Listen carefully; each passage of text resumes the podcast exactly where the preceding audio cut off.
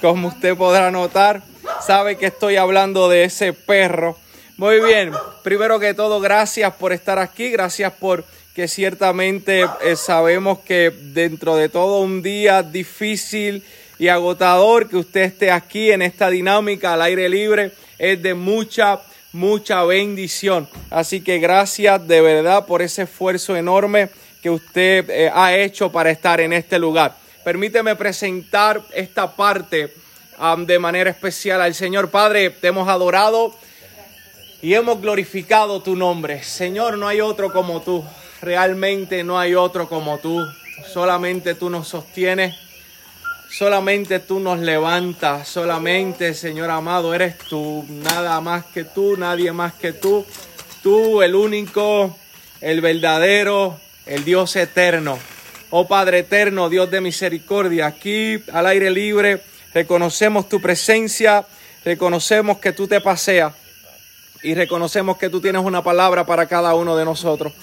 Háblanos Dios de manera especial y de manera linda, háblanos como solo tú sabes hacerlo, Señor amado, y que la fuerza y el poder de tu Espíritu Santo, esa persona que mora en nosotros, se manifieste de manera especial y haga eco de las palabras que has de depositar en nuestro corazón en el nombre poderoso de Jesús. Amén y amén. Yo estoy seguro que usted, al igual que yo, en algún momento de necesidad y de adversidad, en algún momento de circunstancia adversa, ha acudido a la Biblia. De hecho, yo creo que ciertamente todo creyente debe de alguna manera en el momento en que se sienta triste y afligido ir a las páginas de la Biblia con la intención de buscar refugio, fortaleza en ella. Sin embargo, podemos confesar en esta preciosa noche que uno de los libros específicamente al cual vamos es el libro de los Salmos. Es imposible para nosotros como seres humanos quizás buscar en otro lugar. Caemos en los salmos, porque los salmos, amado hermano, tiene, eh, además de ser inspirado por el Espíritu Santo, una alta gama de manifestación emocional, donde tú y yo nos identificamos. Nos identificamos con los salmos. Para mí, los salmos son como esta serie de Netflix pero esta serie que es fresita altamente emocional, donde tú y yo nos podemos identificar con el personaje principal. Él llora, tú lloras. Él ríe, tú ríes. Él toma una decisión y tú dices, exacto, esa es la decisión que él debió haber tomado en la circunstancia que está, yo también hubiera hecho lo mismo. En los salmos son como esa serie de Netflix. Nos identificamos porque ciertamente tienen una manifestación alta en emociones. Podemos ver en los salmos alegría, miedo, ira, tristeza. ¿Y quién no se ha sentido triste? ¿Quién no se ha sentido alegre o quién no se ha sentido enojado? ¿Quién no se ha sentido frustrado? ¿Quién no se ha sentido frustrado?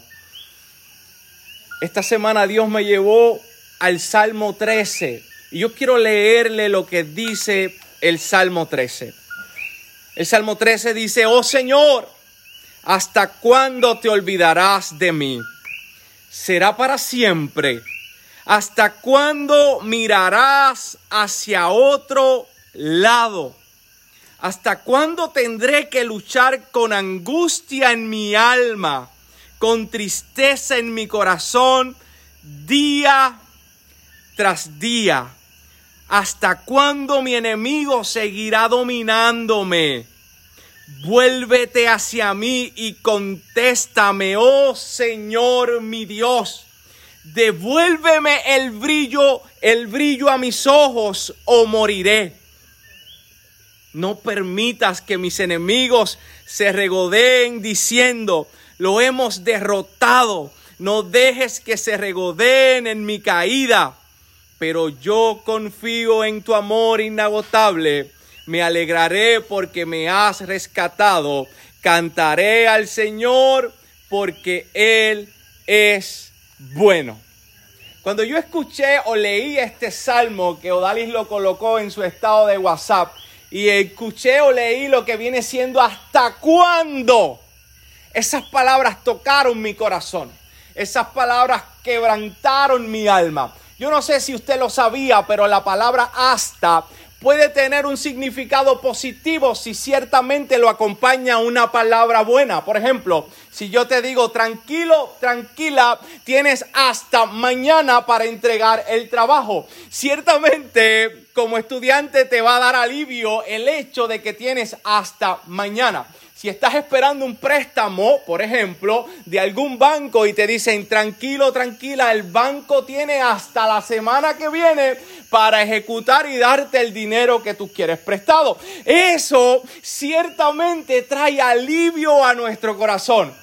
Porque hay un tiempo específico, hay un límite de tiempo y usted lo que va a hacer es ciertamente esperar hasta ese momento indicado. Pero cuando la palabra hasta le acompaña cuando la cosa cambia.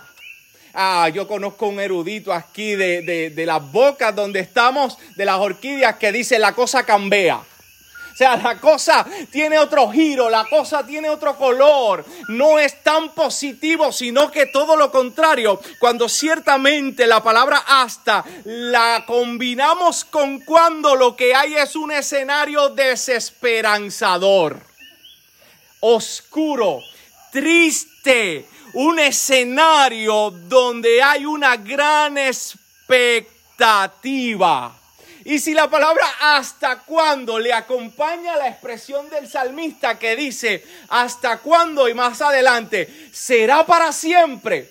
Imagínese a David, imagínese al salmista con esa depresión y con esa tristeza e identifícate porque al igual que David, usted y yo también hemos dicho en algún momento, Dios mío, ¿hasta cuándo? ¿Hasta cuándo pasaré esto? ¿Hasta cuándo esta circunstancia? ¿Hasta cuándo esta enfermedad? ¿Hasta cuándo esta crisis? ¿Hasta cuándo este problema familiar? ¿Será para siempre, Señor? Todos hemos dicho en este lugar, ¿hasta cuándo, Señor? ¿Hasta cuándo? Y para ennegrecer la cosa, porque yo creo que este salmo, si pudiéramos compararlo con alguna serie de héroes, Jonathan, esto no es Marvel, esto es DC Comics, esto es oscuro. Esto es tiniebla porque no tan solo te lleva a un nivel de tristeza profunda, sino que también emocionalmente el salmista dice, Dios mío, ¿hasta cuándo me vas a olvidar? Amado hermano, el olvido que sentía David no es este olvido de que, ay, se me olvidó ahora Jonathan, yo te resuelvo y te voy a resolver. No, no, no, no es ese olvido. El salmista sentía que Dios se había olvidado de él adrede. Dios se olvidó, no como que, ups, de todos los millones que tengo en el planeta, se me olvidó Jonathan o se me olvidó Orlando. No, no, no, no, no. Él sentía que Dios se había olvidado de él adrede. Y no tan solo eso, él dice, Dios mío, ¿hasta cuándo me vas a olvidar? Dios mío, ¿hasta cuándo me vas a ignorar? Se sentía profundamente ignorado por Dios en su oración. Óyeme, no es lo mismo que te ignore un ser humano. Quizás tú sientas pena, quizás tú sientas tristeza, pero que el creador del universo, aquel que te llamó, aquel que te tomó por soldado, tú sentirte tan triste, tan desesperado, tan, tan agonizante, que, que, que sentir que Él ciertamente se ha olvidado adrede y te ha ignorado, esos, esos son grandes ligas. Ese es un nivel de tensión ciertamente profundo. Él decía, Dios mío, ¿hasta cuándo me olvidas? ¿Hasta cuándo me ignoras? ¿Hasta cuándo vas a permitir que la angustia y la tristeza visiten mi casa día a día y yo tenga que pelear con ellos? El salmista tenía un desgaste emocional terrible. Yo no sé si usted ha pasado esta experiencia, levantarse con tristeza levantarse con angustia, levantarse y ver el mismo panorama, levantarse y ver el mismo escenario, levantarse y ver el mismo problema. Dios mío, ¿hasta cuándo? Día a día la tristeza llega a mi casa y tengo que pelear con ella. Tengo que buscar la manera de que mis emociones no sean dominadas por la tristeza y la angustia. Y el feeling que demuestra el salmista es el feeling de, papá, ¿hasta cuándo? Porque siento que estoy perdiendo.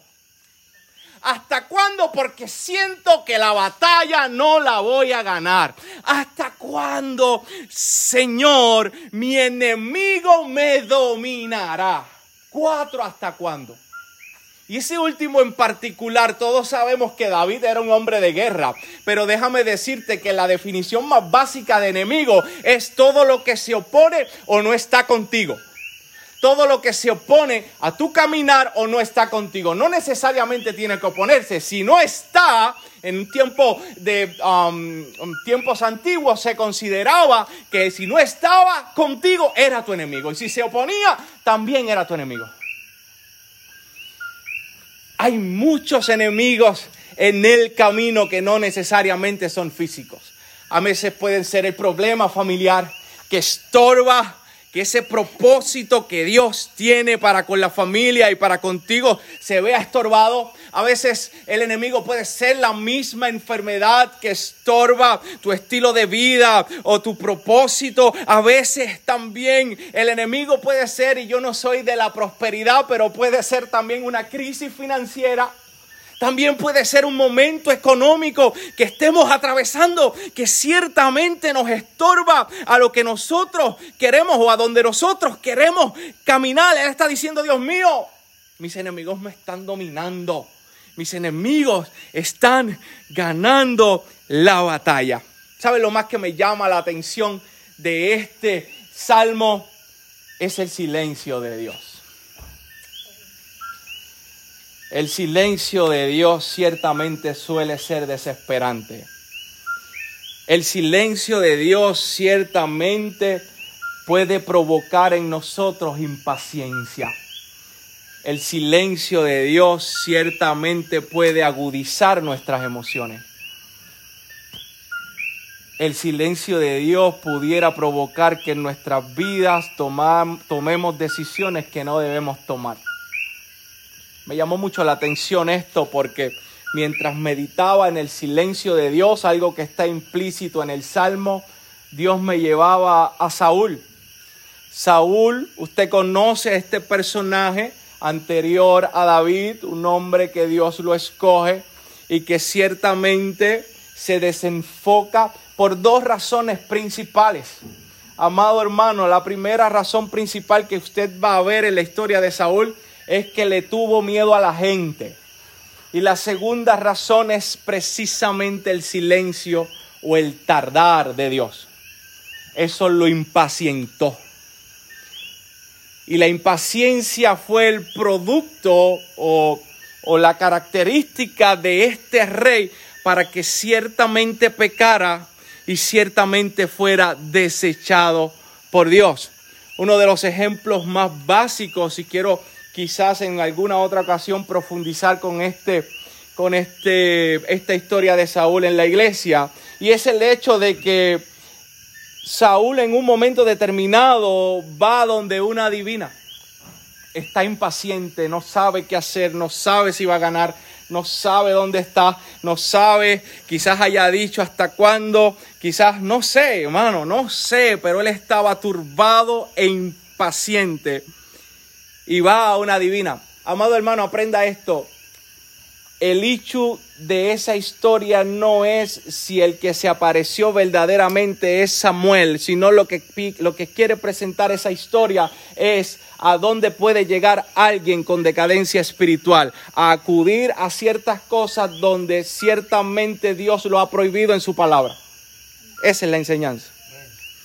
Pero el punto de esa eh, de, que quiero traerte en esta preciosa noche es simple y sencillamente que el silencio de Dios puede hacer y provocar que nosotros hagamos cosas que no debemos hacer. Y hoy yo quiero declararte la palabra del salmista mismo cuando dice, en medio de la turbación, en medio del problema, en medio de la circunstancia adversa, estate quieto. Estad quietos y reconoced que yo soy Dios. Alguien dígame por eso. Así que ahí está el salmista en el Salmo 13, está quejándose, está en un desgaste emocional profundo y si tú y yo somos sinceros, lo que se ve en el panorama del salmista son cielos cerrados. El salmista mismo que en la crisis de un conflicto bélico tomó cinco piedras, una onda y dijo, vamos para adelante. Y Dios mostró su gracia y su misericordia y poder estando con él y matando a ese gran gigante. Es el mismo salmista que fue perseguido por Saúl y que en medio de escenarios terribles él pudo decir y pudo ver la mano de Dios obrando a tal punto que tuvo en sus manos la vida de Saúl, pero dijo que Dios me libre de tocar al ungido. Es el mismo salmista que cuando peca por adulterio puede ver la misericordia y la gracia de Dios dentro de la situación. Es el mismo salmista que ayuna y ora para ver si Dios tiene misericordia de su hijo, mas no la tuvo, se vistió y siguió adorando. Ahora el panorama es distinto. Los cielos están totalmente cerrados. Amado hermano, yo me identifico con esto. No es que yo me tengo que identificar con los cielos cerrados. Cuando pareciera ser que la pluma de bendición allá arriba está cerrada, cuando pareciera ser que quizás está conectada con el sistema de acueducto de este barrio de las orquídeas que se va el agua todo el tiempo, pareciera ser que hay una conexión divina con el sistema de acá que cuando se va el agua aquí, que de hecho se estaba yendo, no sé si usted este, aprovechó. Volvió, ah, qué bueno, pues entonces si vuelve, vuelve allá arriba también. Porque pareciera ser que está conectado.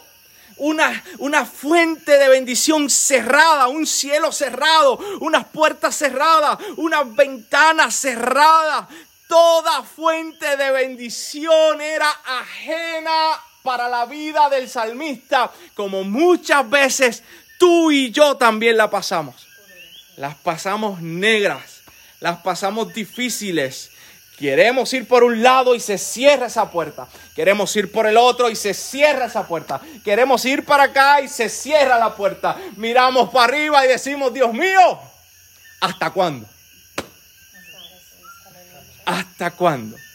Amado, en este punto la reacción natural del ser humano sería dejar de orar, sería dejar de seguir, sería rendirse y declararse vencido. En este punto emocional, esa era la reacción natural. Sin embargo, los versículos 3 y 4 nos muestran que el salmista aún así insistió a Dios.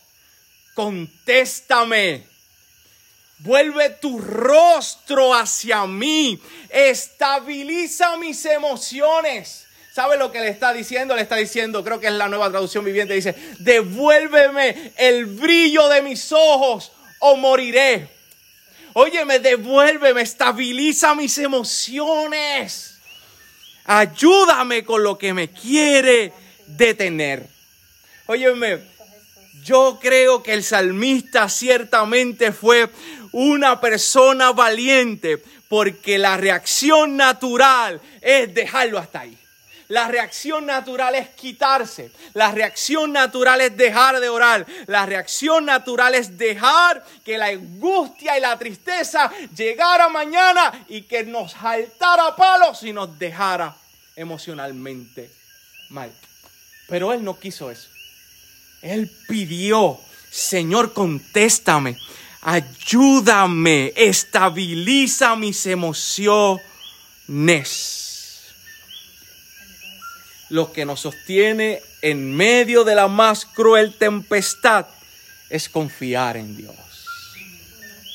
Amado hermano, y déjame decirte algo que yo aprendí de este salmo y de muchos otros que vas a ver, vas a notar. Los, el salmista o los escritores no confiaban en Dios a base de emociones o experiencias místicas, sino por el pleno conocimiento del Dios de la palabra. Y ellos no confiaban en Dios por el mero hecho de que ellos hallaran en ellos mismos alguna capacidad para confiar. O sea, yo no, yo no soy, yo, Señor, yo voy a esperar porque yo soy paciente. No, tú no, tú, eso no lo vas a ver. Yo voy, yo voy a, a aguantar porque yo soy resiliente. No, tú no vas a ver eso. Tú vas a ver que el salmista va a confiar no por la capacidad que tiene para confiar, sino por el carácter mismo de Dios. Yo voy a confiar porque tú eres misericordioso. Yo voy a alegrarme porque tuya es la salvación. Yo voy a cantar a tu nombre porque tú eres bueno. Yo no voy a cantar mientras espero porque yo tengo un don extraordinario para cantar y bueno, voy a cantar a lo que tú resuelves. No, no, yo voy a cantar por tu bondad. Yo voy a esperar por tu salvación. Yo voy a confiar por tu misericordia. Yo voy a esperar por tu carácter. Yo voy a esperar por tu carácter. Yo voy a esperar por quien tú eres. Quizás no lo veo ahora, quizás no lo vea mañana, quizás el hasta cuándo sea ciertamente más prolongado de lo que nosotros creemos, pero yo voy a confiar por tu misericordia. Yo voy a alegrarme. Ahí dice la nueva traducción viviente porque me has rescatado, pero me encanta más la nueva Biblia de las Américas que dice, yo me regocijaré en tu salvación. Yo me regocijaré en que tú me vas a salvar en que tú me vas a salvar. No hay fecha, no hay un límite, no hay un tiempo, pero tú harás algo. Tú harás algo. Hoy yo quiero invitarte en esta preciosa noche a que ciertamente tú hagas lo mismo que hizo el salmista David en el Salmo 13. Yo quiero invitarte a que ciertamente en medio de la penumbra, en medio de la crisis emocional, sigas insistiéndole a Dios, sigas buscando de Dios, sigas pidiéndole a Dios y sigas confiando en Dios, no por tu capacidad, no por tu experiencia, sino por tu conocimiento en el carácter de Dios y por el mismo carácter de Dios que has conocido. Padre, yo te doy gracias, gracias por tu amor, gracias por tu misericordia y por tu verdad. Gracias porque no sabemos en muchas ocasiones hasta cuándo, pero sí sabemos y reconocemos al Dios que le hemos servido.